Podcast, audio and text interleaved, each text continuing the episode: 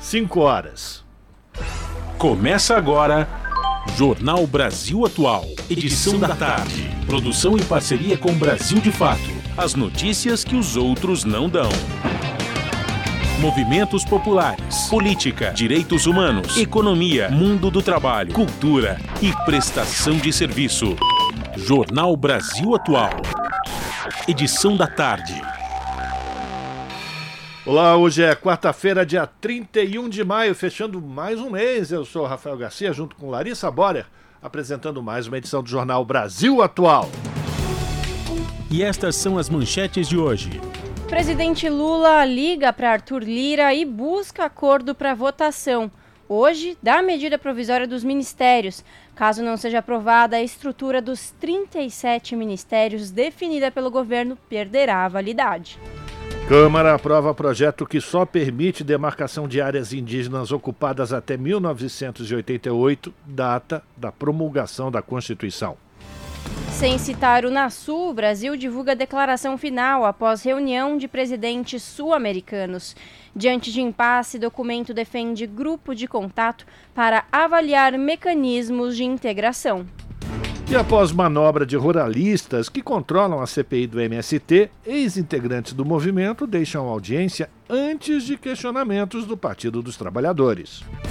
Suplicy pede ao STF antecipação de julgamento que pode barrar a liquidação de terras públicas no estado de São Paulo, patrocinado pelo governo de Tarcísio de Freitas. Fórum da ONU busca formalizar declaração sobre direitos dos afrodescendentes. A ministra da Igualdade Racial do Brasil, Aniele Franco, quer reparação por séculos de racismo sistêmico. Pesquisa apresentada pelo MEC aponta que mais da metade das crianças brasileiras que estão no segundo ano do ensino fundamental não estão alfabetizadas. Ibama constata baixa reparação do crime da mineradora Vale em Mariana em meio à repactuação de acordos. E termina hoje o prazo para apresentação da declaração do imposto de renda da pessoa física 2023. Até o início desta quarta-feira, mais de 37 milhões de declarações haviam sido entregues. 5 horas 2 minutos, participe do Jornal Brasil Atual, edição da tarde, por meio dos nossos canais nas redes sociais. facebook.com barra Rádio Brasil Atual ou pelo Instagram, arroba Rádio Brasil Atual. Twitter, arroba RA Brasil Atual. E também pelo WhatsApp, o número é o 11 96893 7672. Você está ouvindo? Jornal Brasil Atual, edição da tarde. Uma parceria com Brasil de Fato. Na Rádio Brasil Atual. Tempo e temperatura.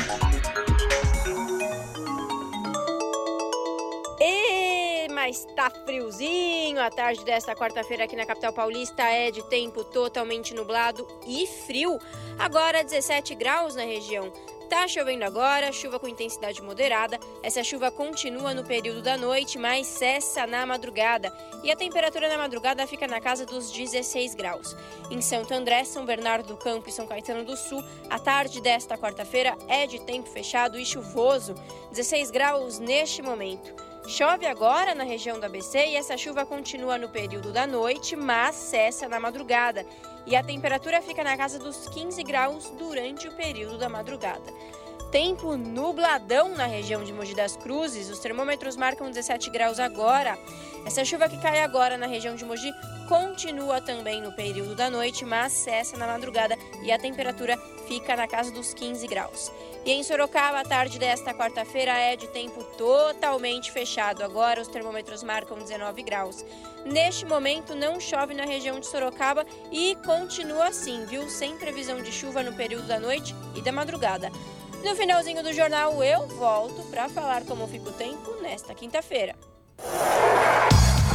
Na Rádio Brasil Atual, está na hora de dar o serviço. 5 horas, 4 minutos, trânsito aqui na cidade de São Paulo, final de tarde de quarta-feira. Mais uma vez, uma tarde fria aqui na capital paulista. E a CET, que é a Companhia de Engenharia de Tráfego, informa que no momento são 335 quilômetros de ruas e avenidas com trânsito congestionado aqui na capital. A pior região é a Zona Oeste, que apresenta 111 quilômetros de lentidão. A Zona Sul mais 97, a região leste 54, temos a zona norte com 38 e por fim, região central 35 quilômetros de ruas e avenidas que são monitoradas pela CET, um trânsito lento no final da tarde dessa quarta-feira. E agora a Larissa Borer conta pra gente como é que está a situação do transporte público sobre trilhos aqui na cidade de São Paulo e na região metropolitana, Lari. Vamos lá, Rafa. Segundo o site do metrô, tá tudo tranquilo. Todas as linhas estão operando em situação normal. Mesma coisa segundo o site da CPTM. Agora, 5 horas e 5 minutos, está tudo tranquilinho. Todas as linhas estão operando em situação normal. E olha, gente, a estação José Bonifácio, linha 11 Coral da CPTM, recebe nesta quinta, dia 1 e sexta, dia 2, uma unidade CAT Móvel, que é o Centro de Apoio ao Trabalho e Empreendedorismo uma parceria com a Secretaria Municipal de Desenvolvimento Econômico e Trabalho de São Paulo. Entre as 9 e 3 da tarde, o público poderá ter acesso a diversos serviços, como vagas de emprego, elaboração de currículo e carteira de trabalho digital. Além disso, em parceria com a Agência São Paulo de Desenvolvimento, uma equipe prestará orientações sobre empreendedorismo e microcrédito, abertura e regularização de MEI. Na unidade, que estará instalada na área livre da estação, estarão disponíveis um total de 137 oportunidades de emprego em diversas áreas. Rafa, já que eu dei aqui o recado, conta pra gente como está a situação das rodovias na tarde desta quarta-feira. Eu digo para você e para todos que estão nos acompanhando que a situação da Imigrantes e da Anchieta tem situações, digamos assim, diferentes. A Imigrantes tudo tranquilo, não há nenhum ponto de congestionamento. Já na Anchieta, a concessionária que administra o sistema está com um ponto de lentidão. Congestionamento na Anchieta, no sentido litoral, do 38 ao 40, do quilômetro 38 ao 40, por conta do alto fluxo de veículos.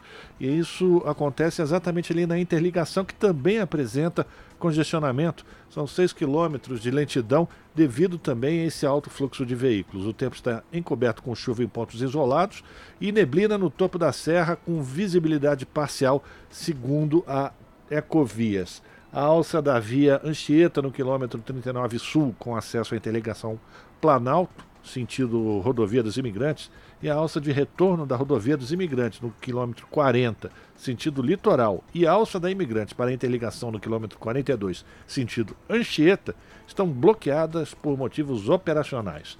E o sistema Anchieta Imigrante está em operação 5x5 normal. A descida é realizada pela pista sul da via Anchieta e da rodovia dos imigrantes. Já a subida acontece pela pista norte das duas rodovias. 98,9 A Rádio Brasil Atual Rádio Brasil Atual O som no WhatsApp não fica muito bom, né, senhor? Jornal Brasil Atual. Edição da tarde. 5 horas mais 8 minutos.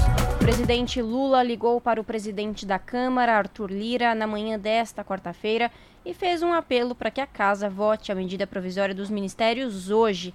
A MP vence amanhã e, caso não seja votada a tempo, a estrutura dos 37 ministérios definida por Lula perderá a validade, voltando a valer o modelo de 23 pastas vigentes durante o governo de Jair Bolsonaro.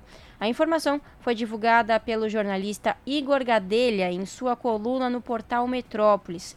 De acordo com ele, Lula ligou para Lira quando estava reunido no Palácio da Alvorada com os ministros Rui Costa, da Casa Civil, e Alexandre Padilha, de Relações Institucionais, e com o líder do governo na Câmara, José Guimarães, do PT do Ceará. Na conversa, o presidente da Câmara fez um relato resumido a Lula dos principais motivos pelos quais Lira e líderes partidários do Centrão estão irritados com o governo. Além da demora na liberação de cargos e emendas, Lira reclamou que o time de articulação política do Palácio do Planalto estaria negociando diretamente com deputados, sem passar pelos líderes de cada sigla. Lira também reclamou com o presidente da República do fato de ministros do governo não estarem convidando deputados quando vão cumprir agendas oficiais nos estados desses parlamentares. Após a conversa, Lira sinalizou que garantiria a votação do MP da reestruturação. A expectativa do governo é de que, apesar das reclamações, o texto seja aprovado como saiu da comissão mista. Pois é, e nessa fogueira de vaidades, na sequência tem o Senado, né? O Senado deverá fazer esforço concentrado para a votação da medida provisória que trata da organização do governo Lula. O governo está minimizando a perda de validade de outras seis MPs que tiveram conteúdo incluídas em outras ou transformadas em projetos de lei. Reportagem de Erika Christian.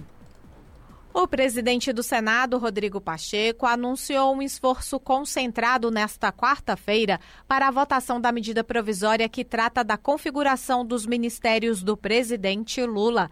Apesar das mudanças feitas, como o esvaziamento de atribuições dos Ministérios do Meio Ambiente e dos Povos Indígenas, essa MP é considerada essencial pelo governo para não correr o risco de perder 14 pastas e voltar a ter uma estrutura do ex-presidente Bolsonaro. Rodrigo Pacheco ressaltou o compromisso do Senado com outras MPs que deverão chegar nos próximos dias. O Minha Casa Minha Vida também é importante, o Bolsa Família é importante, o Auxílio Gás é importante. Nós aguardamos a Câmara apreciar e tão logo aprecie, nós vamos votar no Senado dentro do prazo, ainda que tenhamos que avançar noite adentro para poder apreciar dentro do prazo. Então nós vamos ter que fazer um grande esforço aqui de presença, independente do horário, para entregar eh, essas medidas do governo federal através dessas medidas provisórias à sociedade brasileira.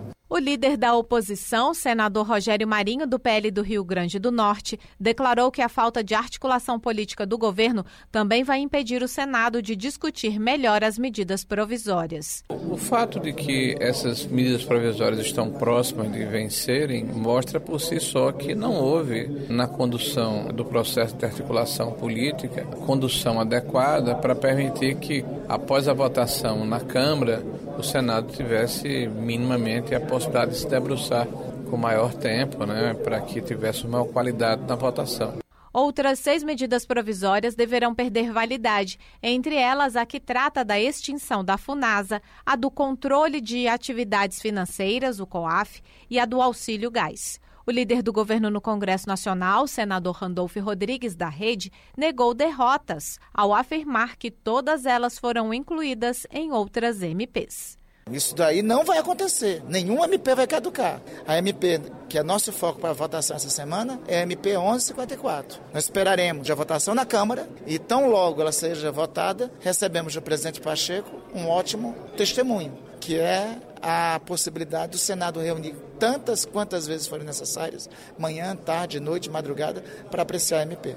As medidas provisórias do presidente Lula não foram votadas a tempo devido a uma tentativa da Câmara dos Deputados de acabar com o rito de votação, que prevê a criação de uma comissão mista antes da apreciação pelos plenários da Câmara e do Senado. Da Rádio Senado, Érica Christian. São 5 horas, 3 minutos. Câmara aprova projeto que só permite demarcação de áreas indígenas ocupadas até 1988, data da promulgação da Constituição.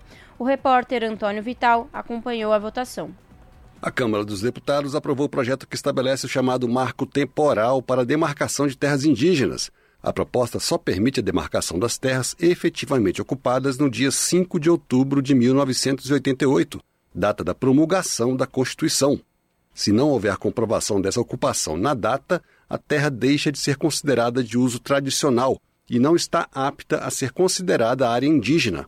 O projeto proíbe ainda a ampliação das terras indígenas já demarcadas e considera nulas as demarcações de terras não ocupadas na data estabelecida. A proposta também prevê indenização para os ocupantes de boa-fé das terras, caso a área seja transformada em reserva indígena, e dá aos ocupantes, nesses casos, a garantia de permanência na área enquanto não forem pagas as indenizações pelas benfeitorias. O projeto foi aprovado por 283 votos contra 155, em meio a muito debate entre deputados do governo e da oposição.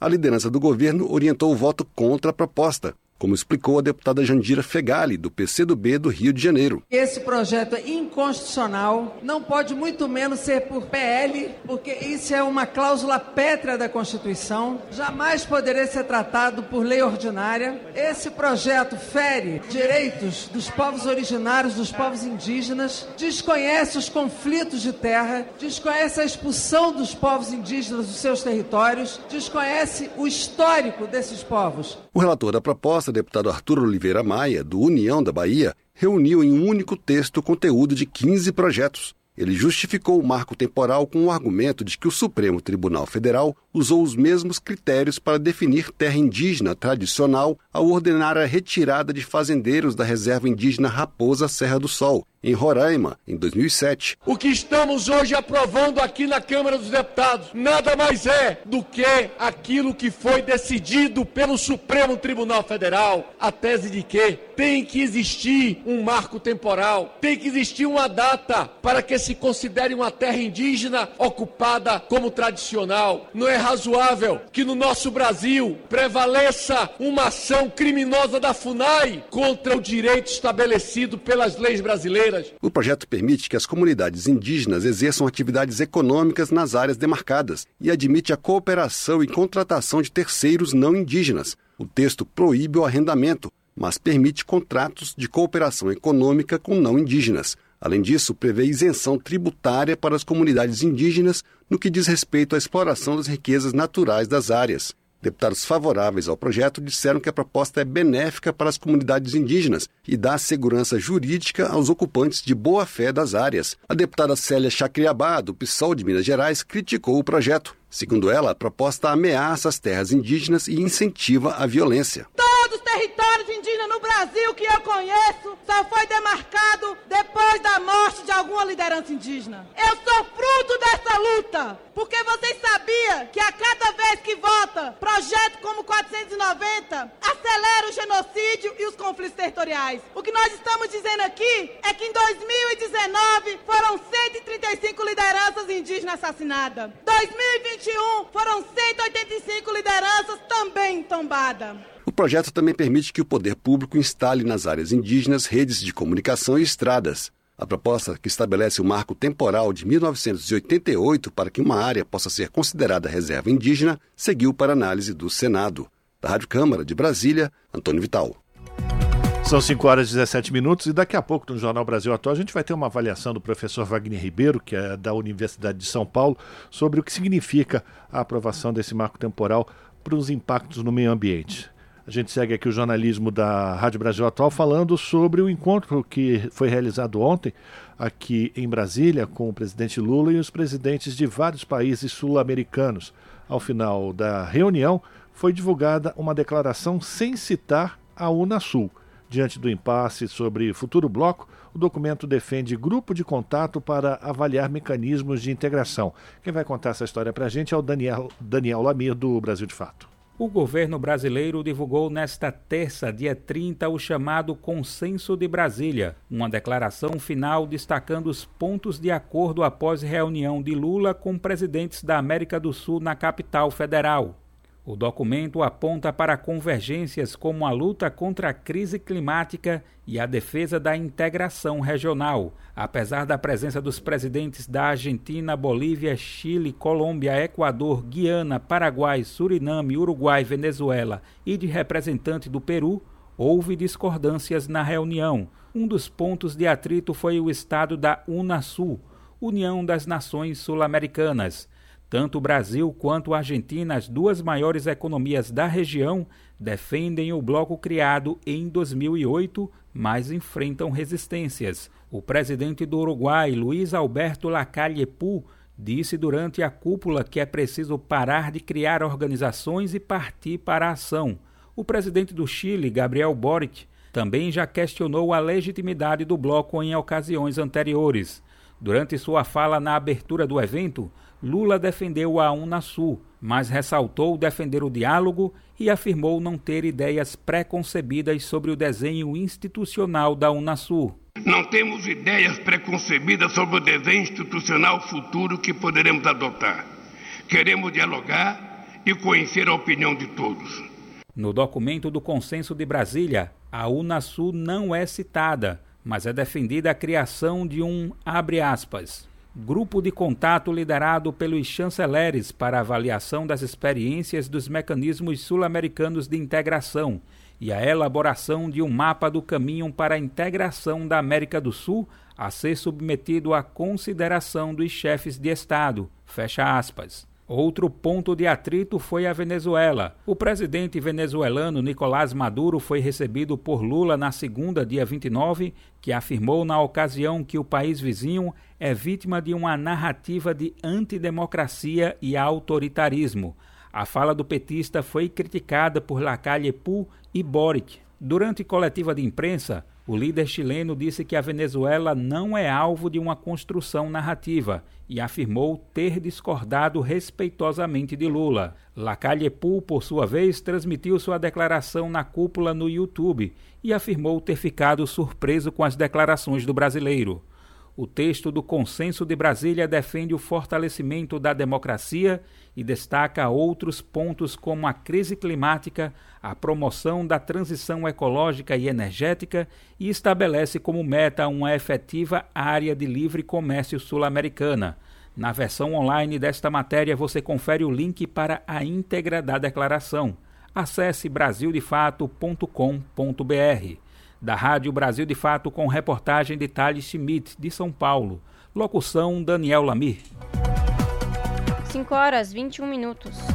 Deputados defensores do agronegócio que controlam a CPI do MST convidam ex-integrantes do Movimento dos Trabalhadores Rurais para audiência, quando parlamentares do Partido dos Trabalhadores iriam começar os questionamentos os supostos ex-integrantes do MST foram retirados do auditório. As informações com a repórter Carla Alessandra. A Comissão Parlamentar de Inquérito que avalia irregularidades do Movimento dos Trabalhadores Sem Terra se reuniu em audiência pública para ouvir ex-integrantes do movimento. Neucilene Reis, que morou em um acampamento do MST de 2016 a 2019, afirmou que as famílias que viviam no local eram usadas como massa de manobra pelo movimento. Ela disse ainda que os acampados trabalhavam para o MST sem remuneração e ainda eram punidos caso não obedecessem às normas do acampamento. Quando a gente não fazia o que era determinado, a gente era expulso. Se a gente, se a gente como é que eu posso dizer, se a gente resistisse no caso, é, muitas vezes, não, não aconteceu comigo, mas eu presenciei, a pessoa está embaixo do barraco, eles derrubavam uma pessoa de baixo, a pessoa tinha que sair. Neucilene afirmou que se desligou do MST por causa de divergências com a organização do acampamento. A deputada Gleisi Hoffmann, do PT do Paraná, criticou a atuação da presidência da CPI, que sugeriu que os convidados se ausentassem no meio da audiência, justamente quando os deputados do PT iniciaram suas perguntas. Foi muito triste o que nós vimos aqui. Vocês quiseram tirar as testemunhas, que não são testemunhas, são os convidados, na hora em que nós iríamos fazer as perguntas e na hora que iam aparecer as contradições. Porque os senhores querem apenas a versão dos senhores. Os senhores não estão querendo investigar. Os senhores já estão determinados a criminalizar um movimento. Os senhores já estão é, determinados a criminalizar a reforma agrária. É isso que os senhores estão determinados. Então aqui tem um jogo. E é muito triste esse jogo. E um jogo que é agressivo um jogo que não vai colaborar em nada para o Brasil. Gleisi Hoffmann pediu que a audiência pública fosse anulada, porque a ex-integrante do MST não prestou juramento de dizer a verdade e acusou terceiros de crimes sem apresentar provas. Da Rádio Câmara de Brasília, Carla Alessandra.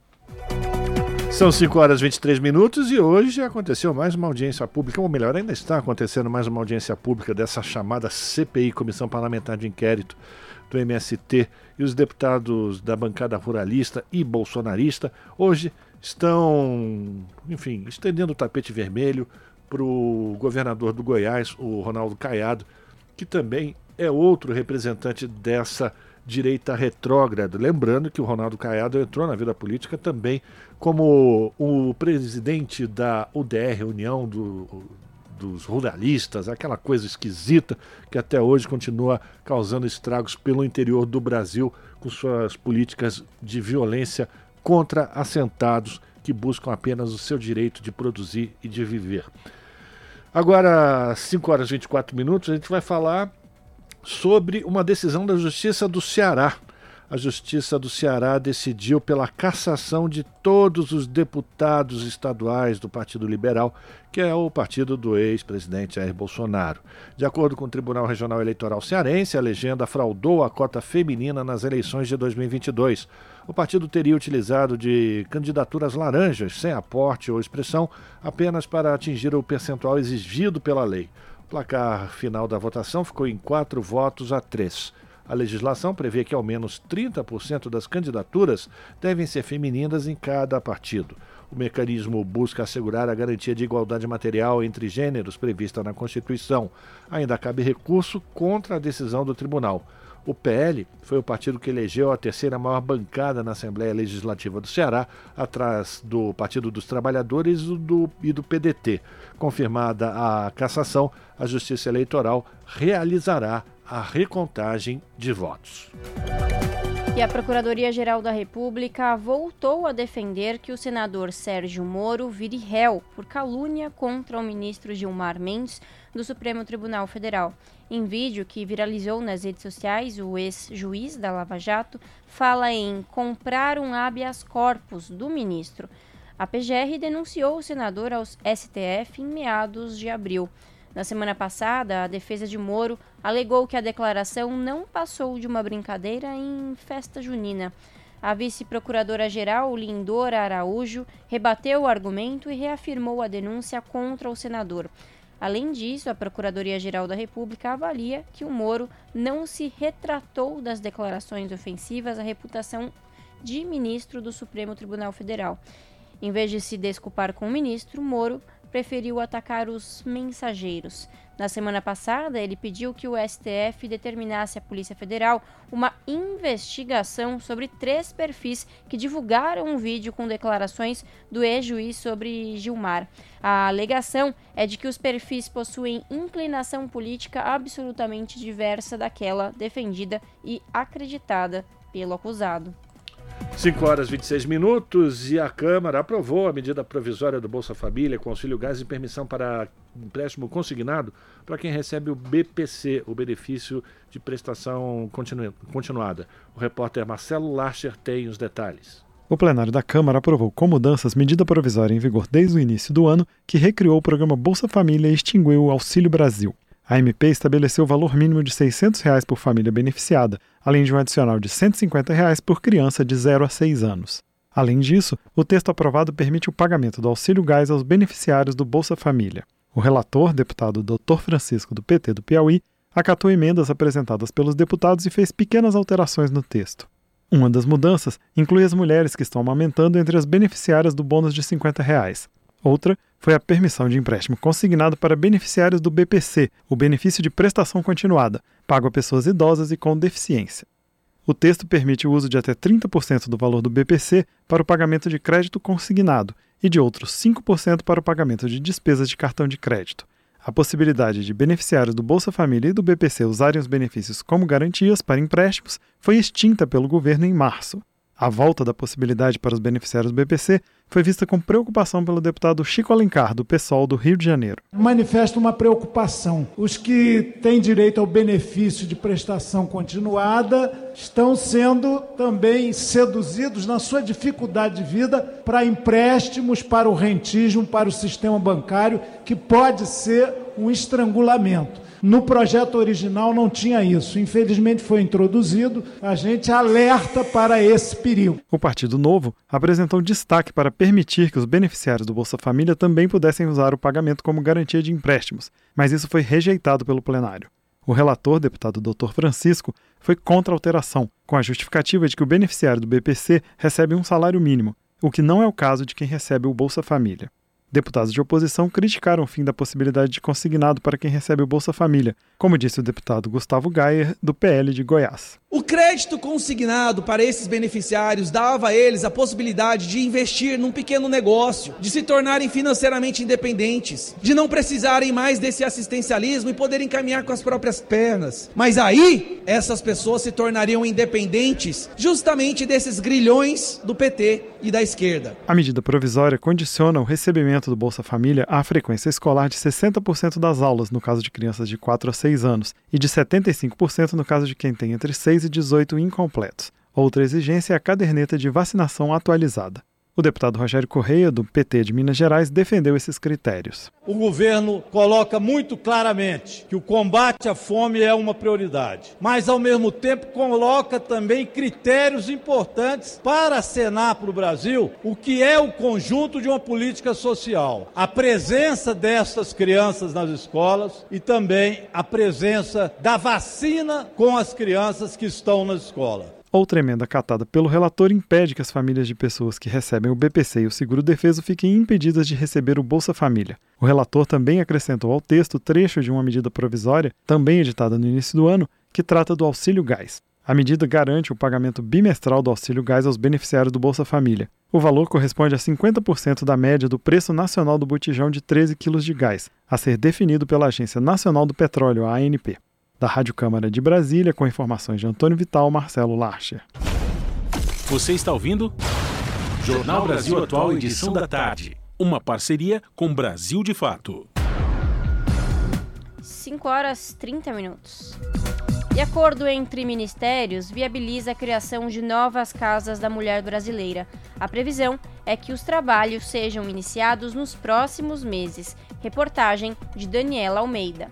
Os Ministérios da Justiça e Segurança Pública e das Mulheres assinaram nesta terça-feira um acordo de cooperação técnica que formaliza a parceria para a construção e equipagem das casas da mulher brasileira até dezembro de 2026. No acordo, o Ministério da Justiça vai criar uma comissão de licitação para construção e compras de equipamentos das casas da mulher brasileira. A previsão é que os trabalhos sejam iniciados ainda no primeiro semestre de 2023. A assessora especial do Ministério da Justiça e também coordenadora do Programa Nacional de Segurança Pública com Cidadania, Tamiri Sampaio, entende que a Casa da Mulher Brasileira é um instrumento importante e, por isso, a iniciativa deve ser nacionalizada. A gente construiu essa parceria para garantir a construção, a nacionalização né, das casas né, e, a, e a construção dessas 40 casas. Na outra ponta do acordo firmado, o Ministério das Mulheres terá a responsabilidade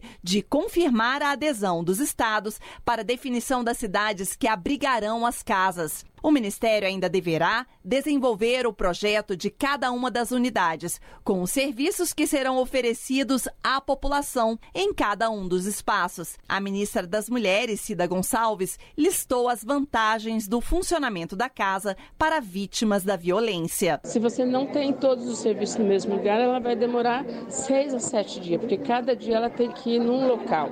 Na Casa da Mulher Brasileira, um dia ela passa por todos os processos, a delegacia, o juizado, o Ministério Público, Defensoria Pública e tem atendimento psicossocial. Então tá tudo ali, ela resolve um dia. Essa é a primeira coisa. A segunda é, ela chega e sai com a medida protetiva de urgência, porque já está ali. Então é, é muito efetiva, apresenta resultado e garante a vida das mulheres. Atualmente existem sete casas com este modelo no Brasil, localizadas em Campo Grande, Curitiba, Fortaleza, São Paulo, Boa Vista, Ceilândia, no Distrito Federal e São Luís. O Ministério das Mulheres confirma a implementação de 11 novas casas da mulher brasileira, em diferentes estágios que variam desde o processo de licitação até a efetiva construção. As futuras casas estarão em Salvador, na Bahia, Teresina, Piauí, Macapá, Amapá, Goiânia, em Goiás, Palmas, no Tocantins, Manaus, no Amazonas, Rio Branco, no Acre, Aracaju, em Sergipe, Belo Horizonte, capital mineira, Ananindeua, no Pará e Vila Velha, no Espírito Santo. Da Agência Brasil em Brasília, Daniela Almeida. 5 horas 33 minutos. E o Ibama constata baixa reparação no crime de Mariana cometido pela Vale lá em Mariana, Minas Gerais, em meio à repactuação de acordos que foram feitos. Direto de Brasília, as informações com o repórter José Carlos Oliveira. Sete anos e meio depois do crime socioambiental de Mariana, em Minas Gerais, 60% dos 42 programas compensatórios e reparatórios apresentam índice baixo ou muito baixo de implementação. Dos 31 bilhões de reais previstos em ações de reparação até 2030, foram executados 23 bilhões e meio de reais. Já nas ações de compensação, foram aplicados apenas 747 milhões de reais dos 3 bilhões e 400 milhões de reais previstos.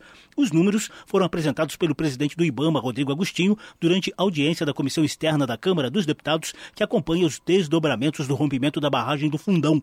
O crime ocorreu em novembro de 2015 e deixou 18 mortos e um lastro de rejeito de minério de ferro até a foz do Rio Doce, no Espírito Santo. O IBAMA comanda o CIF, Comitê Interfederativo responsável pela governança dos programas reparatórios e compensatórios, que deveriam ser executados pela Fundação Renova, representante das mineradoras. Rodrigo Agostinho identificou os principais obstáculos nesse processo. O que a gente percebe é que existe uma opção deliberada pela judicialização de alguns temas, uma judicialização excessiva. Né? Então, o que a gente tem ali é um ciclo que se repete: interferência na fundação, que não permite a identificação de danos, modificando planos de atividade e orçamento, e no final, que a gente tem baixo desempenho geral. Dos 42 programas socioambientais e socioeconômicos previstos no termo de transação e de ajustamento de conduta assinado em março de 2016, 10 foram parar na Justiça. Na execução dos demais programas, Agostinho avalia que a Renova, sob orientação das mineradoras, prefere ser multada do que implementá-los. Desde que foi criado, o Comitê Interfederativo aplicou 81 notificações e 19 multas à Fundação Renova. Diante do que chamou de fracasso do Estado ao lidar com o ecocídio de Mariana, Rodrigo Agostinho se manifestou favorável à tentativa de repactuação dos acordos reparatórios conduzida pelo Conselho Nacional de Justiça. No entanto, o presidente do IBAMA alerta quanto à necessidade de garantia de participação dos atingidos nessa governança, como acontece na gestão atual do CIF. Ele sozinho é insuficiente para resolver todos os problemas e demandas de governança. Mas temos essa instância. A gente não sabe se na repactuação qual é a instância que vai ser colocada no lugar. Nós precisamos de uma instância de governança com participação, principalmente da, da população atingida. Segundo Agostinho, o governo federal ainda analisa pontos específicos da repactuação dos acordos de Mariana. Há cuidado, por exemplo, em evitar que as mineradoras troquem a atual obrigação de reparar e compensar pela obrigação de apenas pagar a terceiros. O coordenador da comissão externa, deputado Rogério Correia, do PT de Minas Gerais, manifestou preocupação semelhante. O que eles querem é ficar com a responsabilidade por exemplo, do rejeito, com todas essas polêmicas, se pode tirar o rejeito, se não pode. Todo o restante entraria no acordo onde a Vale pagaria, então, para que outros fizessem. Eu acho extremamente arriscado um tipo de governança que seja essa. Com base em estudos técnicos, o IBAMA constata deposição, remobilização e biodisponibilização dos rejeitos de minério de ferro ao longo do Rio Doce, com reflexos na cadeia ecológica. Ainda há dúvidas quanto à melhor solução para a retirada dos poluentes do leito do rio. Pode-se tentar usar técnicas de dragagem, encapsulamento ou até deixar tudo como está para não movimentar os rejeitos e realimentar a poluição. Da Rádio Câmara de Brasília, José Carlos Oliveira. 5 horas 37 minutos. O deputado estadual Eduardo Suplicy, do PT de São Paulo, pediu à ministra Carmen Lúcia, do Supremo Tribunal Federal, que antecipe decisão para barrar a liquidação ilegal de terras públicas no estado de São Paulo, sob o governo de Tarcísio de Freitas. A ministra é relatora da ação direta de inconstitucionalidade de autoria da bancada do PT. A legenda questiona a validade, a validade da lei que respalda o acelerado processo de vendas de terras estaduais para fazendeiros cujo preço chega a 20% do valor avaliado. A ação, que aguarda julgamento na Suprema Corte, tem pareceres favoráveis da Procuradoria-Geral da República e da Advocacia Geral da União. No ofício, Suplicy destaca também que o Programa Estadual de Regularização de Terras está a serviço de uma espécie de reforma agrária às avessas. Isso porque está permitindo que grandes quantias de terras públicas devolutas sejam alienadas por valores ínfimos, desperdiçando a oportunidade histórica de destinar parte dessas áreas para a instalação de assentamentos de agricultores familiares. 5 horas e 39 minutos, a gente volta para Brasília porque a Câmara dos Deputados aprovou uma proposta que exclui o chamado herdeiro indigno, que tem a sentença penal condenatória transitada em julgado. Quem vai explicar o que isso significa é a repórter Paula Bittar. Vamos ouvir. A Comissão de Constituição e Justiça da Câmara aprovou projeto que determina que, nos casos de indignidade, o trânsito em julgado da sentença penal condenatória acarretará a exclusão imediata do herdeiro ou legatário indigno. Hoje, o Código Civil estabelece que serão excluídos da herança aqueles que participarem de homicídio doloso ou tentativa contra a pessoa de quem for herdeiro, os que acusarem caluniosamente em juízo o autor da herança ou incorrerem em crime contra a sua honra e os que, por violência ou meios fraudulentos, inibirem ou obstarem o autor da herança de dispor livremente de seus bens por ato de última vontade. A legislação estabelece, porém, que a perda da herança deverá ser declarada em sentença e o direito de demandar a exclusão do herdeiro ou legatário extingue-se em quatro anos contados da abertura da sucessão. O que o texto aprovado faz é estabelecer que basta o trânsito em julgado da sentença penal condenatória para que o autor do crime crime perca o direito à herança. O relator, deputado Helder Salomão, do PT do Espírito Santo, considerou a proposta conveniente e oportuna. São condutas graves que merecem ser punidas com rigor, não se podendo permitir que o herdeiro ou o legatário seja contemplado com bens do autor da herança após a prática desses atos odiosos. A exclusão imediata da herança ou do legado após o trânsito em julgado da sentença penal condenatória é medida de justiça que deve ser acolhida pelo nosso ordenamento jurídico civil. A proposta, que é do Senado, tramitou em caráter conclusivo e não foi modificada na Câmara, portanto, poderá seguir para a sanção presidencial, a menos que haja recurso para votação pelo plenário. Da Rádio Câmara de Brasília, Paula Bitar. 5 horas 41 minutos. Caso Miguel. Ato na sexta-feira, dia 2, marca três anos da morte da criança que caiu de prédio no Recife. Sentença que condena Sari Corte Real a oito anos e meio de prisão foi expedida, mas ela recolhe em liberdade. Ela recorre em liberdade. Os detalhes com Daniel Lamir.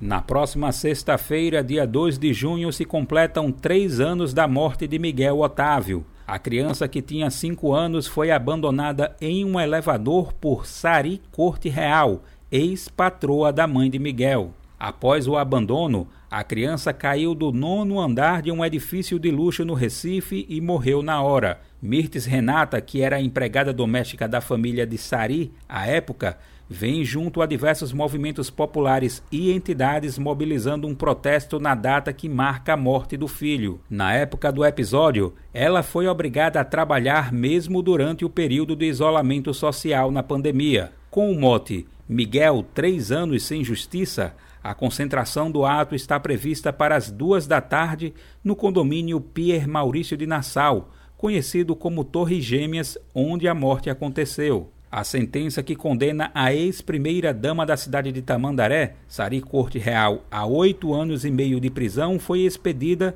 mas ela recorre em liberdade.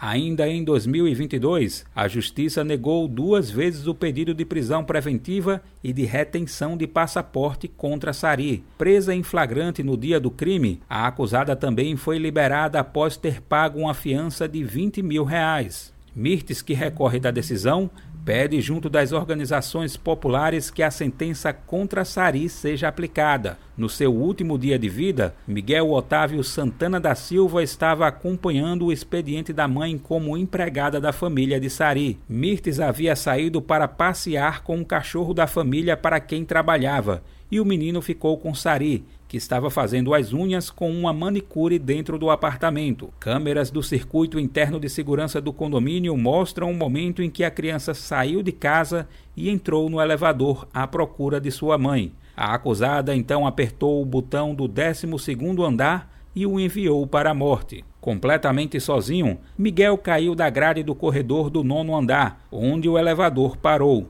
do Recife da Rádio Brasil de Fato com informações da redação. Locução Daniel Lamir. Esse é o Jornal Brasil Atual, edição da tarde. Uma parceria com Brasil de Fato. 5 horas e 44 minutos. E o Brasil não cumpriu no ensino básico a maioria absoluta das metas previstas no Plano Nacional de Educação. A Comissão de Educação do Senado discutiu o assunto e quem traz as informações é o Floriano Filho. O novo Plano Nacional de Educação definirá metas e estratégias para o período de 2024 a 2034. A Comissão de Educação do Senado fez uma avaliação do plano atual e também discutiu as prioridades no novo PNE das redes de educação básica, que incluem educação infantil e os ensinos fundamental e médio.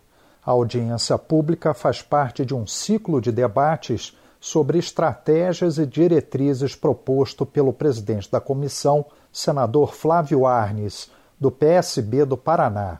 Um dos participantes nesta segunda-feira foi Alexander Moreira, representando a Diretoria de Gestão Educacional do Ministério da Educação.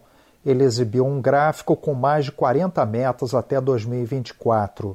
Mais de 95% delas ainda não foram atingidas. Alexander disse que uma das grandes dificuldades tem sido a alfabetização infantil e fez um apelo por uma articulação ainda mais próxima entre as unidades da federação. União, estados e municípios precisam trabalhar juntos na construção, na busca do atingimento das metas do plano e principalmente no monitoramento e avaliação dos planos de educação. Natanael José da Silva, vice-presidente da União Nacional dos Dirigentes Municipais de Educação em Pernambuco, afirmou que o PNE serviu de inspiração para planos municipais mas confirmou as dificuldades de coordenação e gestão para o atingimento das metas estabelecidas nos estados. Nós temos hoje, em 2023, pouco avanço, um avanço tímido em algumas metas em outras nem avanço nós tivemos, considerando a expectativa da sociedade, em particular daqueles que se mobilizaram para a construção do Plano Nacional de Educação.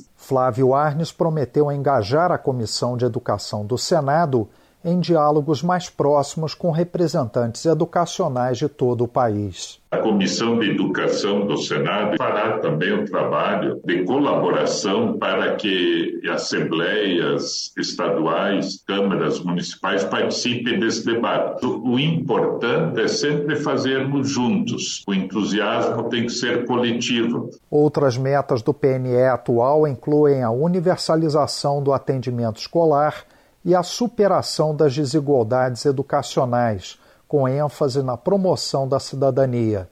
Da Rádio Senado, Floriano Filho. 5 horas e 47 minutos. E pesquisa Alfabetiza Brasil, apresentada na manhã desta quarta-feira pelo Ministério da Educação, indica que mais da metade das crianças brasileiras que estão no segundo ano do ensino fundamental não estão alfabetizadas.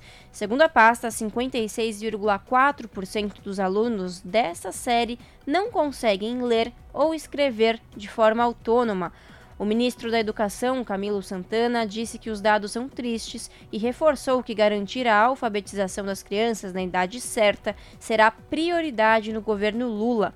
O governo planeja investir 800 milhões de reais em um pacto nacional pela alfabetização. Com os resultados do estudo, o MEC criou um indicador inédito para acompanhar o processo de alfabetização no país. Ficou estabelecido que o conjunto de habilidades necessárias para a alfabetização corresponde a 743 pontos na escala SAEB, que é o sistema de avaliação da educação básica. Na última aplicação da prova, em 2021, apenas 43,6% das crianças do segundo ano conseguiram atingir essa pontuação em 2019, antes da pandemia e fechamento das escolas no país, 60,3% conseguiram obter essa pontuação, ou seja, podiam ser consideradas alfabetizadas. 5 horas e 48 minutos e debatedores na CPI do futebol pedem legislação que proteja competições esportivas de fraude. A repórter Maria Neves acompanhou a reunião. Na primeira audiência pública da Comissão Parlamentar de Inquérito sobre Manipulação de Resultados no Futebol, os participantes ressaltaram a necessidade de medidas legais para coibir esse tipo de crime. Presidente do Vila Nova Futebol Clube de Goiás e primeiro a denunciar os esquemas fraudulentos ao Ministério Público, Hugo Jorge Bravo considera fundamental, por exemplo, a criação de delegacias especializadas na apuração de crimes esportivos. O dirigente também defende que a lei proíba apostas em eventos isolados das partidas, como cartões vermelhos ou amarelos e pênaltis. Para Hugo Bravo, as apostas devem dizer respeito somente ao resultado final dos jogos. Campeonatos pequenos e sem muita expressão, como o sub-17 ou sub-20, também não deveriam ser objetos de aposta, defende o dirigente esportivo. É importante que os senhores tenham uma sensibilidade de restringir alguns alguns eventos que são objetos de aposta. Nós não podemos imaginar que um campeonato sub-20 do Acre seja objeto de aposta de pessoas que estão em qualquer lugar do mundo. Nós não podemos imaginar que cartões amarelos possam ser objeto de aposta. Nós não podemos imaginar que pênalti no primeiro tempo pode ser objeto de aposta porque toda e qualquer ação individual ela vai facilitar a corrupção. Na opinião do Procurador-Geral de Justiça do Ministério Público de Goiás, Ciro Terra Pérez, que apura as fraudes nas apostas nas partidas de futebol, também é necessário criar mecanismos para que clubes, federações e confederações atuem de maneira a prevenir esses esquemas. Ele defendeu a criação de canais para recebimento de denúncias, por exemplo, para que depois sejam encaminhadas aos órgãos oficiais de investigação. O promotor de justiça do Ministério Público de Goiás, Fernando Sesconeto, envolvido na apuração do esquema de manipulação de apostas relativas a jogos de futebol, concorda que a falta de regulamentação prejudica a ação dos órgãos investigativos. Fernando Sesconeto sublinha que a resolução de fraudes não pode ficar na dependência de iniciativas isoladas, como a atitude de um presidente de clube que denuncie, para que as informações cheguem aos órgãos de apuração. O promotor também defende a criação de regras para que clubes e federações recebam e encaminhem denúncias com estabelecimento de responsabilidade para cada uma dessas entidades. Relator da CPI, o deputado Felipe Carreiras, do PSB pernambucano, afirmou que o parlamento foi desafiado não apenas a somar esforços com o Ministério Público de Goiás e outras instituições para esclarecer as fraudes no futebol, como a encontrar formas de prevenir crimes futuros. O parlamentar ressaltou a importância do futebol na cultura brasileira e que as fraudes colocam em xeque a credibilidade dos campeonatos atuais e dos que já existiam Diante disso, garantiu que a CPI irá apresentar uma solução para os problemas investigados. E essa CPI pode inscrever e, e cobrar. Ela não vai terminar em pizza. Ela vai dar resultado punitivo para dar exemplo e também de forma educativa para nós termos uma legislação que venha proteger talvez um dos maiores patrimônios do povo brasileiro, que é o seu futebol. Tanto o presidente do Vila Nova quanto os investigadores de Goiás reforçaram que, até o momento, as investigações estão restritas a casos isolados e não comprometem os campeonatos de futebol. O procurador-geral de Justiça do Ministério Público de Goiás, Círio Terra, foi taxativo ao dizer que não há evidência nenhuma de participação de dirigentes de clube nem de juízes nos esquemas fraudulentos. As casas de aposta também seriam vítimas das organizações criminosas. O procurador Fernando Sesconeto explicou que detectaram apostas no valor de 500 mil reais em que os apostadores receberiam mais de 2 milhões de reais em uma rodada de jogos. E quem pagaria a diferença seriam as casas de apostas, que, portanto, seriam prejudicadas com o esquema. Fernando Sesconeto explicou que as investigações do MP goiano se limitam a jogos ocorridos a partir do segundo semestre do ano passado. O órgão já denunciou 13 integrantes da organização criminosa e 24 atletas foram detectadas manipulações de resultados em oito partidas da Série A e em cinco partidas da Série B do Campeonato Brasileiro em 2022. A quadrilha também interferiu em quatro jogos dos campeonatos estaduais de 2023. Da Rádio Câmara de Brasília, Maria Neves. Comissão de Constituição e Justiça do Senado aprova punição maior para motoristas que fazem transporte irregular de crianças e adolescentes. O projeto vai coibir a prática de ônibus e vans escolares piratas. A reportagem é de Rodrigo Rezende. A Comissão de Constituição e Justiça aprovou uma proposta do senador Humberto Costa, do PT de Pernambuco, que torna crime o transporte irregular de crianças e adolescentes. O relator, senador veneziano Vital do Rego, do MDB da Paraíba, afirmou que atualmente essa prática é tratada apenas como contravenção penal. Não podemos admitir que uma conduta tão grave que coloca sob risco a incolumidade física e a vida de crianças e adolescentes possa ser considerada uma simples contravenção penal.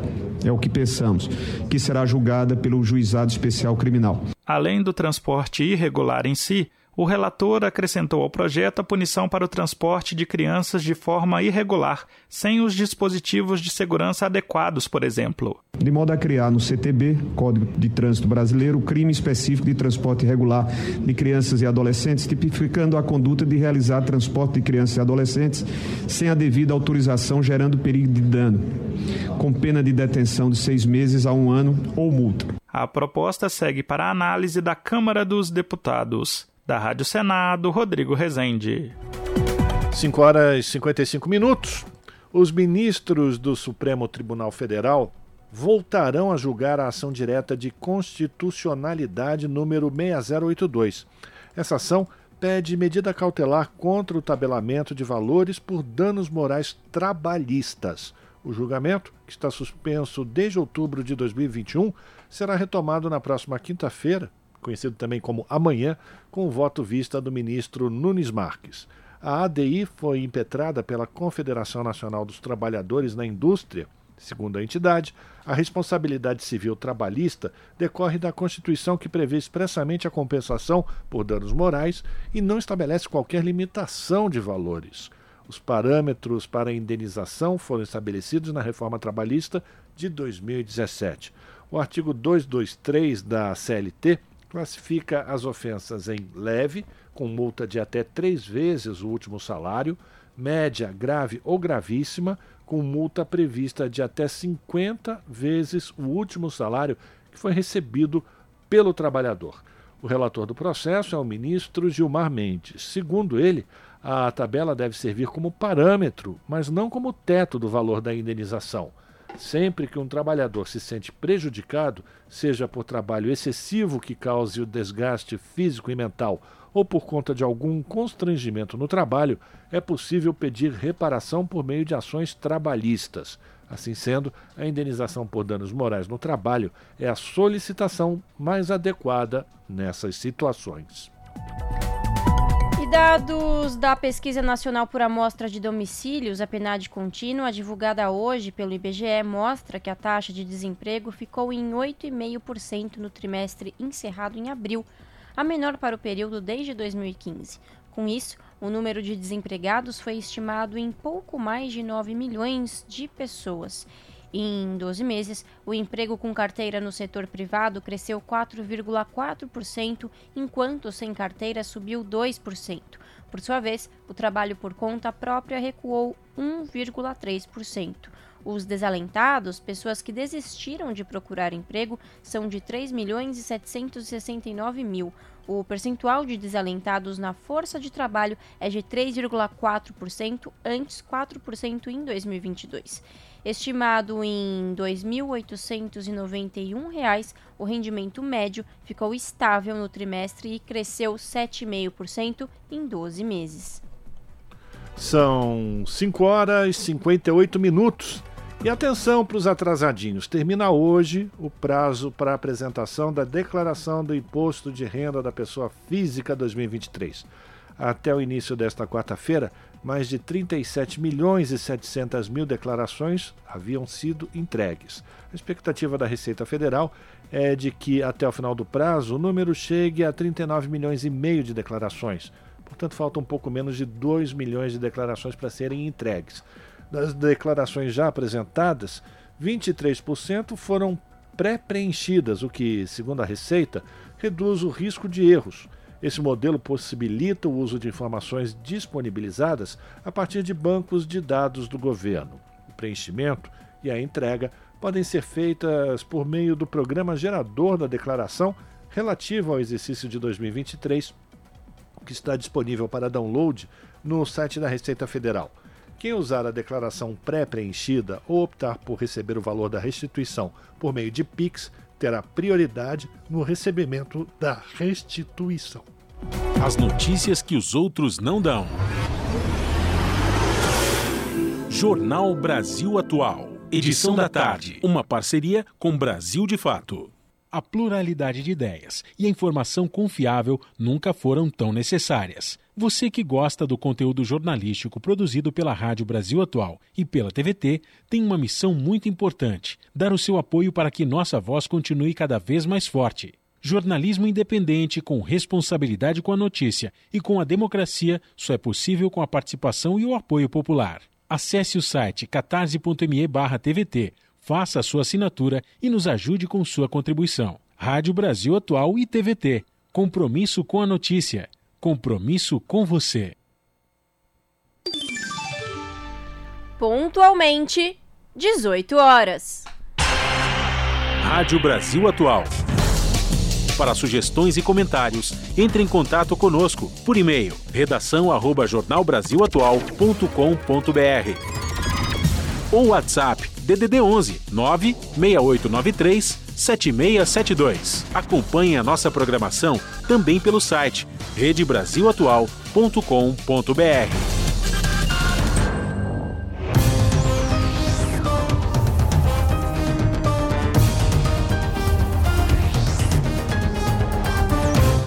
E chegou a hora de fazer conexão com a redação do seu jornal para a gente ficar sabendo quais são os destaques do dia. Lembrando que o seu jornal começa pontualmente às 19 horas na TVT, canal digital 44.1 e também pelo canal do YouTube, youtube.com/redetvt. No comando dela, a apresentadora Ana Flávia Quitério. Boa noite, Ana. Quais são os destaques dessa quarta? Olá, Lares e Rafa. Uma excelente noite chuvosa, gelada para vocês e para todos os ouvintes da Rádio Brasil Atual. Quarta-feira essa, né, de tempinho, eu vou te contar, viu? Sai chuva, garoinha. Aí olha para o céu, parou, de repente volta de novo e assim vai ser. O tempo, o bom disso tudo é que aquela sensação de tempo seco deu uma maneirada. Porém, né, é frio e também doenças respiratórias tendem a acontecer. Então, se cuidem. E por falar em baixa temperatura, é, vai uma dica, né? Porque infelizmente, e ainda é muito dolorido você é, abrir os jornais, ligar a televisão e se deparar com notícias de pessoas em situação de rua que estão morrendo em decorrência do frio. E a tendência, a partir de agora, é que as temperaturas tendem a cair, né? Já que estamos entrando aí próximo ao inverno. Então, o que, que eu. Uma dica para vocês. É, você que está com agasalho parado aí anos que não usa, coberta, principalmente a mulherada que sempre tem roupas aí em excesso Separa numa sacolinha, você ouvinte que está de carro, coloca no porta-malas, deixa num cantinho que não vai te atrapalhar e você andando aí pelas ruas ver né, alguém em condição de vulnerabilidade, passando frio, entregue esses agasalhos, essa roupa, essa peça de roupa que você separou para essas pessoas. Você não imagina o bem danado que vai estar tá fazendo para eles, viu? Bom, tirando essa parte de dicas que acho funcional, não é mesmo? Vamos aos destaques da edição de hoje aqui do seu jornal. Olha que bacana, alunos e ex-alunos se encontraram hoje para comemorar lá na Volkswagen São Bernardo do Campo, na BC Paulista, os 50 anos de Senai, que é o Serviço Nacional de Aprendizagem Industrial. O Senai da Vox ele é pioneiro no Brasil em reunir ensino profissionalizante e empresa, dois em um. E também é pioneiro no ensino dual no Brasil, como eu falei agora, que reúne então essa formação profissionalizante à empresa e também foi uma das primeiras a admitir mulheres na formação. A partir dessa captação, a montadora hoje dispõe de 50% de mulheres atuando no chão de fábrica. Na reportagem, vocês vão saber da história, conhecer um pouco mais da história do Senai, o que, que isso foi, representou para os jovens que hoje têm carreira na empresa, né, na, na fábrica, na montadora, e também conseguiu uma carreira fora, né? Foi mais um, um ensinamento aí, uma bagagem a mais para deslanchar mundo afora. Então é bem bacana as histórias que vocês vão escutar. Outro assunto: desde janeiro, as lojas americanas fecharam 29 lojas e 5 mil postos de trabalho. A empresa declarou recuperação judicial no início do ano, após a revelação de um rombo de 40 bilhões de reais. Os sindicatos pelo país têm acompanhado de perto a situação da empresa para evitar desligamentos em massa e cobrar o pagamento das rescisões. Tem que ficar de olho. Outro assunto hoje aqui no seu jornal é o governador de São Paulo, bolsonarista Tarcísio de Freitas, do Republicanos, que acelerou o processo de regularização de terras devolutas para os ocupantes irregulares, com base em uma lei aprovada e sancionada na gestão anterior de Rodrigo Garcia, do PSDB. E para encerrar, no Rio de Janeiro, um projeto forma profissionais de audiovisual na Baixada Fluminense. Além de dar vazão às histórias dos moradores, o objetivo é criar uma cadeia produtiva na região. Bacana, né? Bom, essas, esses foram os destaques desta quarta gelada aqui no seu jornal. Mas não se esqueçam, mais notícias e informações vocês acompanham comigo, hein, pontualmente às sete da noite. Bom jornal, Lares e Rafa. Beijão grande para todo mundo e até daqui a pouco. Jornal Brasil Atual, edição da tarde. Uma parceria com Brasil de Fato. Agora são 6 horas e 5 minutos e o seu jornal, você sabe, se acompanha pelo canal 44.1 digital, sinal aberto para a região metropolitana de São Paulo e também pelo canal da TVT no YouTube, Rede TVT. E às 9h15 da noite, 21h15, o canal da TVT no YouTube vai exibir o especial Marco Temporal. O programa vai debater e analisar quais retrocessos virão caso o PL 490, que foi aprovado ontem, entre em vigor. A programação especial vai contar com as participações de Ivo Macuxi, Alessandra Barbosa, Antônio Eduardo Cerqueira e Luísa Lima. O especial Marco Temporal acontece hoje, 9h15 da noite, no canal da TVT no YouTube, o youtube.com rede TVT. E aqui no Jornal Brasil Atual, nós vamos conversar agora com o professor Wagner Ribeiro, professor que é do Departamento de Geografia da Universidade de São Paulo e também do programa de pós-graduação em Ciência Ambiental. Professor Wagner, muito boa noite já. Bem-vindo aqui ao Jornal Brasil Atual. Alegria voltar a falar com o senhor, tudo bem? Tudo bom, Rafael? Também é um prazer voltar a falar com você. Cumprimento a Larissa também, quem está nos acompanhando. Obrigado pela sua participação, professor. E o tema da nossa conversa será, será evidentemente, os impactos que a aprovação desse projeto de lei 490 vai trazer também para o meio ambiente, não só para os povos indígenas, para os povos originários, mas também foram colocados outros itens dentro desse projeto de lei que vão atacar diretamente na preservação do meio ambiente, né, professor? Eu queria que o senhor começasse conversando pra gente, com a gente e falando para os nossos ouvintes que riscos são esses. Por exemplo, agora pode construir linhão, hidrelétrica, não tem que perguntar nada para ninguém em área indígena? É, começa por aí, né, professor? Essa é uma das primeiras consequências importantes, né, Rafael? Você vai, ao não reconhecer mais os direitos dos povos originários, é, simplesmente é, você não precisa mais consultar né, esses povos, por, por exemplo, para obras de infraestrutura como ferrogrão, mesmo hidrelétricas, rodovias, enfim, né? E transmissão de energia, por exemplo, tem o caso de Roraima também, né, a construção de torres de transmissão de energia.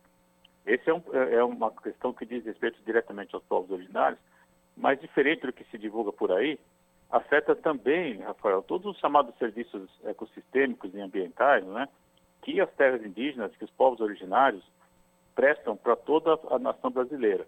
Por que, que eu estou dizendo isso? Veja, nós sabemos já por vários estudos que a conservação ambiental nas terras indígenas ela é ainda maior e melhor do que aquela verificada em unidades de conservação. Por quê? Porque os povos originários sabem viver na terra. Né? Eles, eles, vivem, convivem nessas terras há séculos não é? e conservam as terras, é, apesar de usarem a, o potencial que elas oferecem. É, essa é a grande questão. E ao diminuir esses serviços ambientais e ecossistemas, vão ter mudanças importantes, né? por exemplo, em padrão de chuva, vamos ter mudança, por exemplo, também na perda da biodiversidade. Né? Essa é outra questão também que é pouco comentada. Nós sabemos que o conhecimento desses povos originários junto às espécies, Rafael, ela é fundamental, por exemplo, para o desenvolvimento de novos fármacos, né, de novas fontes de energia, novas fontes de alimentos, enfim. Então, é, são prejuízos de várias ordens, né? E o principal deles, me parece, que é justamente a tentativa de grilagem de terras, né, que é o grande ponto que está em discussão, associado aí, fundamentalmente, ao uso como, por exemplo, mineração em áreas é, de povos originários, com as consequências que a gente tem assistido. Né? Infelizmente, estudos recentes mostram aí uma série de pescados também já contaminados com minérios, né? com, com, com, resíduos de mineração, na verdade, muitas vezes praticadas em áreas ilegais, como é o caso da, daquela que se verifica em terras indígenas, por exemplo. Pois é, inclusive o mercúrio, né, que está sendo muito já é, identificado em peixes da região amazônica, onde aconteceu essa invasão desses garimpeiros ilegais levando a destruição para esses sistemas, esses sistemas de, de biodiversidade que eram muito delicados também, né, professor? Mas eu queria falar também sobre um outro aspecto dessa nova é, lei que, se for aprovado pelo Senado, vai referendar talvez um dos maiores retrocessos que a gente viveu com relação à proteção do meio ambiente e dos povos originários desse país que diz respeito exatamente a, a, a, esses povos que vivem na região sudeste, porque a maior parte das terras indígenas estão na, na região amazônica, né? E ainda existe ainda terra, digamos assim, para a gente poder ter a colocação desses povos indígenas. Mas uh, os, o, os povos indígenas, indígenas que vivem em Santa Catarina, por exemplo, no Mato Grosso do Sul, que são vítimas também do avanço desenfreado desse agronegócio predador, também serão muito impactados sem a menor possibilidade de conseguir um espaço que pode, inclusive, ser o, o, o ponto de, de saída para a recuperação de vastas áreas que foram degradadas por conta dessa ocupação desenfreada do agronegócio, né, professor? Não há dúvida, Rafael. Essa tese é muito estranha, né, criada em cima do debate do, do, da demarcação das terras dos Yanomamis, né, lá no, já tem mais de 20 anos isso, é, ela acabou ganhando repercussão importante, que é justamente inventar uma data, como se fosse possível, né, você vincular o direito a uma data, né, quando na verdade se trata, se trata de um direito que reconhece a condição do povo originário pela sua própria maneira de ser, não, por um, não com uma data. Né? Quando você reconhece um modo de vida originário, não é a partir daquela data que você vai reconhecer, é um modo de vida originário que está posto há séculos. Né? E os laudos antropológicos, é? também os trabalhos de arqueólogos, mostram que essas práticas são de muito tempo. É, o que esse marco temporal está dizendo é o seguinte: ah, só aqueles povos que foram reconhecidos até 1988 é que são equivalem, né, que vão ter direito ao acesso à terra. Porque é um absurdo, já que muitos povos, é, é, alguns inclusive, né, nós sabemos que tem até povos que não querem, não têm contato conosco, né, são comunidades isoladas. Então também, se porventura encontrarmos com esses, com esses, com esses brasileiros, de certa modo também são brasileiros, né, é, eles não teriam, por exemplo, o reconhecimento de suas terras porque afinal de contas o contato foi depois de 1988. Essa é uma aberração absurda né, que está sendo aprovada, que inclusive não tem sustentação, do meu ponto de vista, em termos jurídicos, já que a cláusula da Constituição, em momento algum, fala em, em data para começar a valer o direito, ela simplesmente reconhece o direito. É, mas é evidente que, do meu ponto de vista, se você me permite, né, é, fazer uma análise mais política, o que aconteceu nessa votação e também na votação da semana passada, foi uma demonstração de força né, do Congresso brasileiro frente ao governo Lula para dizer claramente o seguinte: olha, se você não vier, não vier conversar, né, e conversar com eles é basicamente é, abrir a mão né, com, com, com, verbas e cargos em ministérios, infelizmente, nada vai passar. Né? E eu, eu, eu lamento sempre só que essa pauta envolveu as questões socioambientais, né, envolvendo aí a, ministra Marina, a ministra, a ministra Sônia Guajajara e agora também o marco temporal. Mas qualquer outra pauta que começasse a ser tramitada no, com esse Congresso que temos hoje, né, eu acredito que o resultado seria o mesmo. Pois é. E... Gente... Diga, pois não. Não, não, então, eu queria exatamente explorar mais é, essa situação, já que o senhor falou da, da ministra Marina Silva, da Sônia Guajajara, que são dois ministérios que podem ser, inclusive, é, deixar de ter uma função é, prática, né, diante daquilo que foi aprovado também ou que está sendo manejado lá no Congresso Nacional sobre a, a, ação desses dois ministérios que foram criados pelo governo Lula. E aí a gente também tem mais uma outra questão política nessa história que se é, coaduna com aquela aprovação do, do, do projeto de lei das fake news, porque tem muito deputado ruralista que está espalhando mentira, né? Continua espalhando mentiras. Por exemplo, dizendo que com a, aprovação do marco temporal, eh, os indígenas vão poder reivindicar as praias de Copacabana, por exemplo, porque estariam, eles seriam os originários daquele lugar. É uma quantidade de bobagem, de fake news que vai sendo espalhado. Por isso também que boa parte desses parlamentares não querem, inclusive, a aprovação de um projeto que combata as fake news, né, professor? Não há dúvida, é um pacote de fato né, de reformas necessárias para esse país e que vai encontrar forte resistência no Congresso, dado o perfil extremamente conservador, eu diria, certamente é o Congresso mais conservador que nós temos desde a Constituinte, não há dúvida com relação a isso. Então esse enfrentamento, Rafael, ele vai ocorrer ao longo dos três anos e meio que temos pela frente é, do governo Lula, né, e é preciso muita habilidade. Eu acredito que o presidente Lula tem essa capacidade política de coordenação, mas ele não pode estar no Congresso ao mesmo tempo estar fazendo relações externas, como ele tem feito essa semana, por exemplo, é, enfim, e está atuando em visitas internacionais. É preciso ter uma certa organização, uma divisão, digamos assim, de tarefas, né? mas que necessariamente vai passar pela voz do presidente nessa negociação com o Congresso, que terá que ser feita. Não há outra forma, senão tudo, tudo isso estaria ameaçado. E a votação está para ocorrer entre hoje e amanhã também. Né? Então, são questões aí que estão é, mostrando o primeiro braço de ferro, né? E tem muitos que teremos pela frente entre o governo e esse Congresso conservador. Bom, essa batalha na Câmara com relação ao marco temporal foi perdida pelo governo, mas agora existe uma trincheira que é o Senado e também Exato. a Justiça, né, professor? É preciso que dúvida, a sociedade. Nada está perdido, né? São batalhas. Exatamente. A guerra não está resolvida. Acho que você está lembrando uma questão muito importante, né? Temos o Senado, é possível sim reverter essa discussão no Senado, até porque ela foi feita de maneira muito atropelada, o que do meu ponto de vista justifica, né? Porque é essa ação que os deputados têm para dizer, olha, não vai passar nada aqui se você não vir conversar, e vir conversar, como eu já disse, é liberar verba e liberar cargo. Infelizmente é isso que se trata. E aí no Senado a conversa é de outro patamar, né? Vamos ver até que ponto a gente consegue alterar no Senado para não chegar, não precisar chegar no STF, né? Vamos ver. Pois é, e a gente já tem notícias é, circulando pela mídia de que o governo, atendendo essa chantagem do Centrão, do Arthur Lira e desses deputados, parece que já liberou 1 bilhão e 700 milhões de reais em verbas para esse Centrão, para fazer a tal da governabilidade. É preciso que a gente consiga mobilizar a sociedade para dar apoio ao presidente Lula e não ficar refém de tipos como esses, né, professor?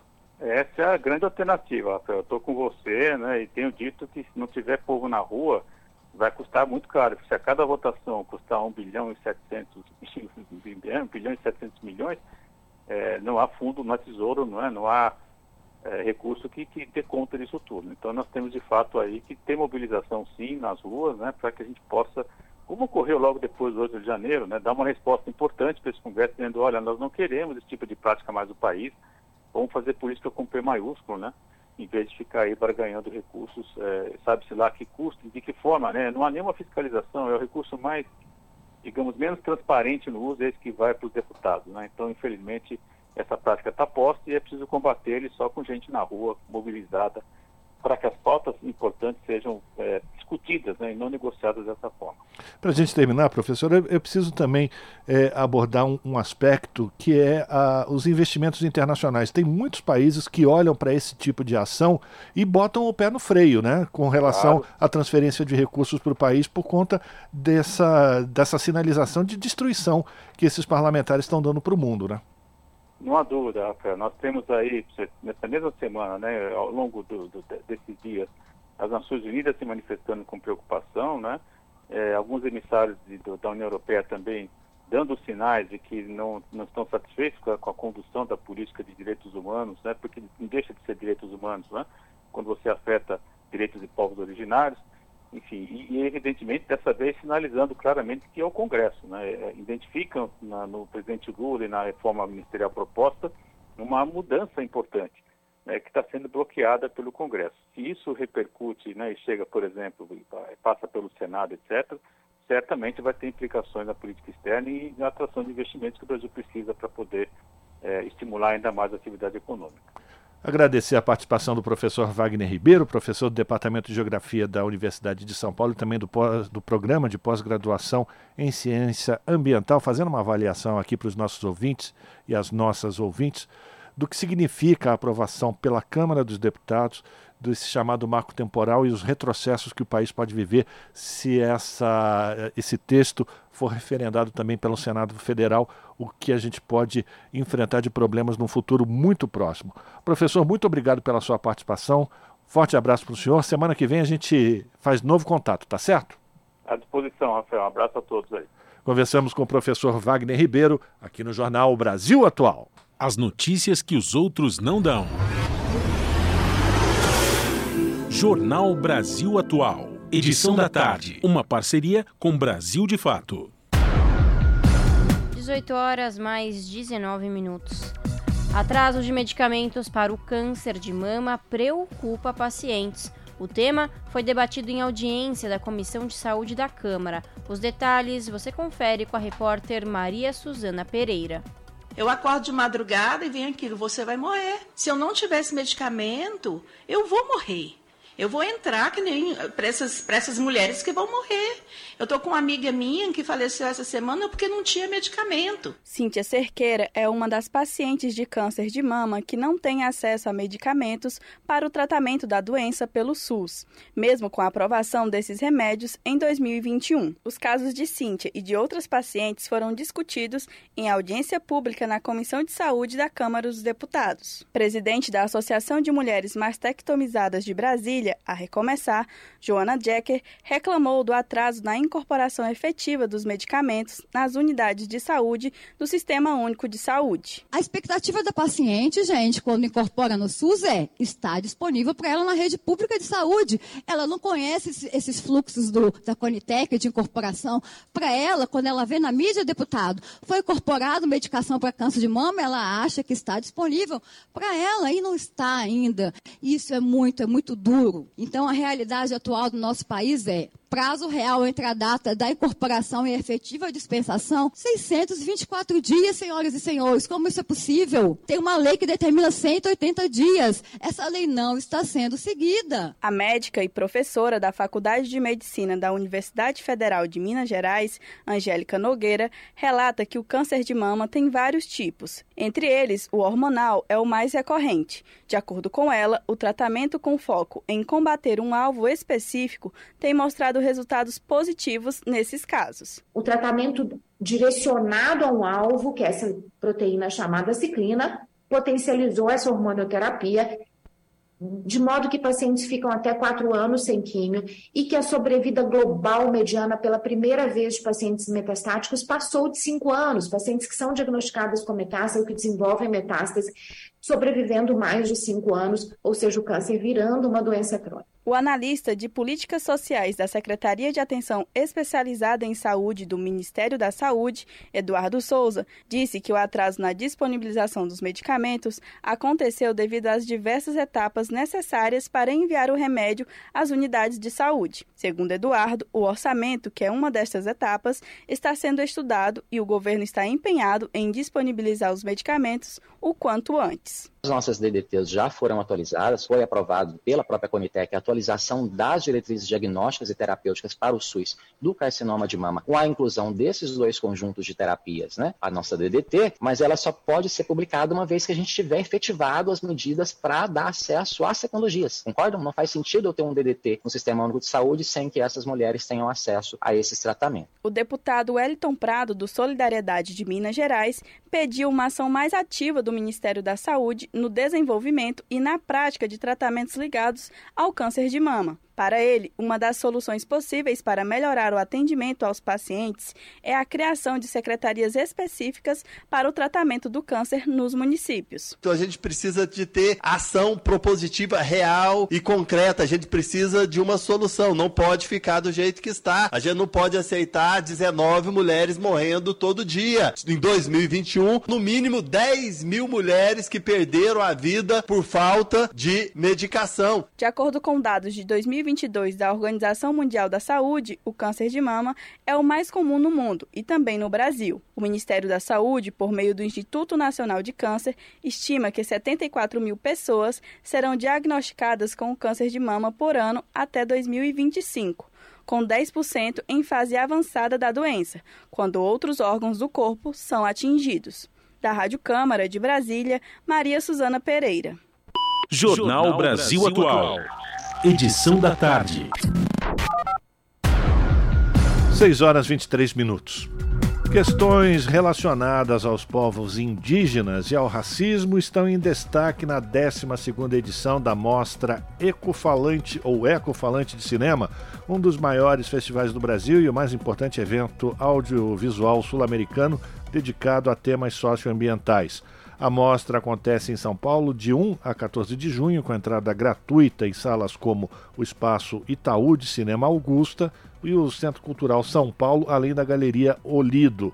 No cardápio cinematográfico, composto por 101 filmes, estão obras premiadas em festivais como Cannes e Berlim, ao lado de produções em pré-estreia mundial ou inéditas no Brasil. Na programação, destaques para as tradicionais sessões Panorama Internacional Contemporâneo, Competição Latino-Americana e Concurso Curta Ecofalante. A mostra histórica é dedicada este ano ao tema Fraturas Pós-Coloniais e as lutas do Plantatio, Plantationoceno e traz 17 títulos icônicos produzidos de 1966 a 1984 que discutem a herança do colonialismo em diferentes partes do planeta. Cunhado nos anos 2010 pelas teóricas norte-americanas Donna Haraway e Anna Singh, o termo plantationoceno, que está no título da mostra, se contrapõe ao difundido antropoceno, ao reconhecer os fundamentos coloniais e escravagistas da globalização e do sistema socioeconômico hegemônico hoje. Completam a programação estreias mundiais, uma sessão especial e um programa infantil, além de um trabalho em realidade virtual, uma série de atividades paralelas que incluem um masterclass com o pensador martiniquês Malcolm Ferdinand e também explora em sua obra o conceito de plantationoceno e uma oficina de cinema ambiental com Jorge Bodansky, além de um ciclo de debates. Mais informações sobre a 12ª Mostra Ecofalante no, de cinema no site e nas redes sociais do evento. 18 horas 25 minutos. Fórum da ONU busca formalizar declaração sobre direitos dos afrodescendentes. Evento começou na terça-feira na sede das Nações Unidas em Nova York. Ministra da Igualdade Racial do Brasil, Aniele Franco, quer reparação por séculos de racismo sistêmico. Da ONU News em Nova York, as informações com, a, com o repórter Felipe de Carvalho. O Fórum Permanente sobre Afrodescendentes iniciou sua segunda sessão nesta terça-feira, na sede das Nações Unidas em Nova York. Mais de mil pessoas devem participar da reunião, que busca elaborar uma declaração final sobre a promoção, proteção e pleno respeito aos direitos humanos dos afrodescendentes. Na abertura, o secretário-geral da ONU, Antônio Guterres, destacou que o fórum demonstra o compromisso da comunidade internacional de acelerar o caminho rumo à plena igualdade e justiça para os afrodescendentes em todos os lugares. The establishment of this forum by the General Assembly crystallized the commitment of the international community to accelerate along the path towards full equality and justice for people of African descent everywhere. Para Guterres, a diáspora africana enriqueceu as sociedades em todo o mundo e contribuiu para todos os campos da atividade humana.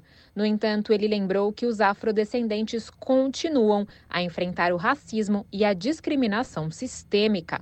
O chefe da ONU pediu urgência para livrar a sociedade do racismo e garantir a plena inclusão política, econômica e social dos afrodescendentes. O evento de alto nível também teve a participação da ministra da Igualdade Racial do Brasil, Aniele Franco. Para ela, agora é hora de focar em reparação e memória. Peace, democracy, international security the fight against inequalities, and the guarantee of human rights will only coexist one centuries of systemic racism, which is characterized by dehumanization, subjugation, trauma, the erasure of our culture, and the psychological violence are repaired. Aniele Franco afirma que a paz, a democracia, a segurança internacional, o combate às desigualdades e a garantia de direitos humanos só irão coexistir quando séculos de racismo sistêmico forem reparados. Em sua declaração, ela ressaltou que o Brasil apoia que seja renovada a década internacional de afrodescendentes, que segue até o final de 2024. Da ONU News, em Nova York, Mayra Lopes. Na Rádio Brasil Atual, tempo e temperatura. Quinta-feira na capital paulista será um dia frio, parcialmente nublado, ou seja, o sol aparece entre nuvens e não tem previsão de chuva, com máxima de 21 graus e mínima de 15 graus. Nas regiões de Santo André, São Bernardo do Campo e São Caetano do Sul, a quinta-feira continua um dia bem nublado, com previsão de chuva com intensidade fraca a moderada durante todo o dia. Aquela chuva que vai e volta. A máxima será na casa dos 19 graus e a mínima de 14 graus. Em Mogi das Cruzes, a quinta-feira também será de tempo totalmente fechado, com temperatura mais baixa e previsão de chuva durante todo o dia. Essa chuva vem com intensidade fraca, máxima de 19 graus e mínima de 13 graus. E em Sorocaba, quinta-feira será um dia parcialmente nublado, o sol aparece entre nuvens, a temperatura dá uma leve subida e já não tem previsão de chuva, com máxima de 23 graus e mínima de 14 graus. E a gente termina aqui mais uma edição do Jornal Brasil Atual, que teve trabalhos técnicos de Fábio Balbini na apresentação, Larissa Borer, e este idoso que vos fala, Rafael Garcia. A gente volta amanhã, a partir das 5 da tarde, com mais uma edição do Jornal Brasil Atual. A todas e todos, uma ótima quarta-feira. Fiquem em paz e até lá!